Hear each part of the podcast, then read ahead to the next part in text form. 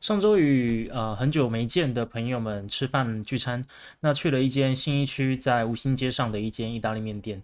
当时我们就聊到了对于二零二一年初火爆的投资项目 NFT，在二零二零被称为 DeFi 元年，而二零二一被称为 NFT 元年的现金，NFT 到底有什么过人跟诟病之处呢？那让我们当天整晚呢把它尝试想个不停哦。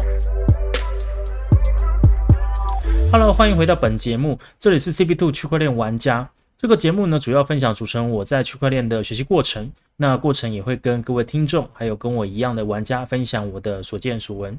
那此外，本节目所谈的任何内容，没有代表任何的投资建议。区块链属于早期项目，任何投资请务必审慎评估后做出行动。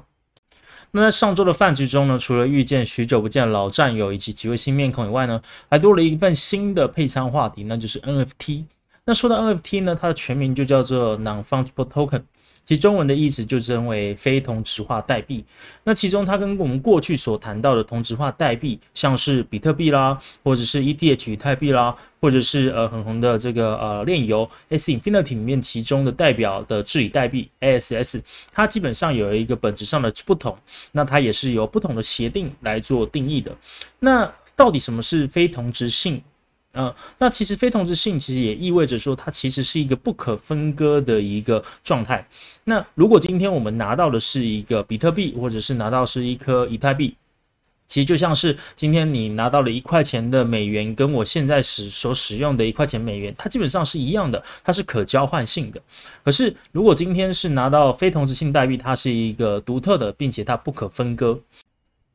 而像是使用 ERC 七二一标准来制定的 Non-Fungible Token 呢，其实就跟刚刚前面讲到的这个呃以太币，它所使用的 ERC 二十是有一个标准上的不同的。那它其中也包括了它的不可替代性，然后还有这个不可分割性以及独特性等等的特征。那它也是一种高防卫。所以呢，像是近期最有名的一个呃无聊猴的游艇俱乐部，其实 BAYC 就是一个非常呃经典中的经典啦。那 B A Y C 起初进入市场的时候，其实没有想象中的华丽。那当时发起方呢，也没有对外的这个做募资。那到时候他们也是把所有的身家直接压注在该项目中，他们也不太确定是不是真的能够带来很大的增长。但一开始他们这个在建设团队的一些项目的内容的时候，包含像官网首页啊等等，他们都是使用一些呃一些免费的资源，像是 Gmail 这些呃这个 service 来做一个处理。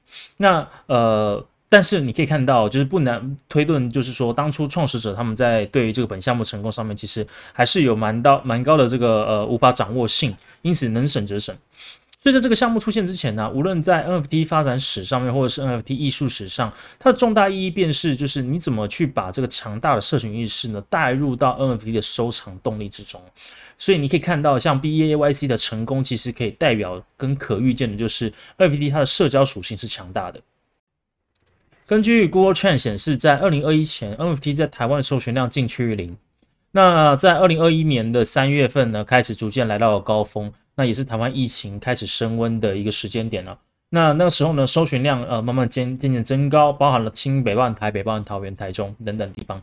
那当时到底发生什么事情？其实就是当时在 Just 拍卖会的现场呢，有一件新的加密艺术作品，那叫做 Every Days the First Five Thousand Days。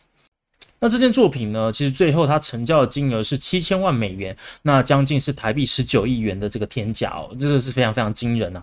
那我自己也是非常非常吓一跳，就说，诶，没想到这样的一个数位加密作品，竟然能够有这样的一个高价值。OK，所以在这个呃 b i b o 创作里面呢，他一举晋升为世界上最有价值的三位在世艺术家之一。那也让世界意识到，说原来纯粹的数位创作，它已经有机会取代了实体的作品。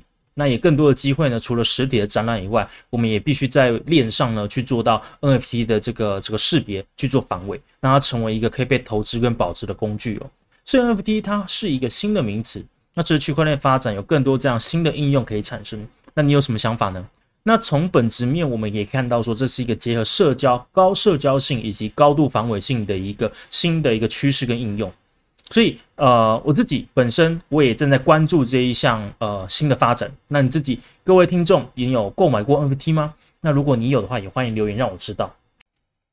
分享一个消息给大家。那主持人我在 IG 上面也开启了账号。那如果你对于本节目有兴趣，或者是有帮助到你的话呢？那也请在 Instagram 上面搜寻零 x 圈 player 零 x 圈 player，你可以找到。那这里是区块链玩家，感谢你的收听，拜。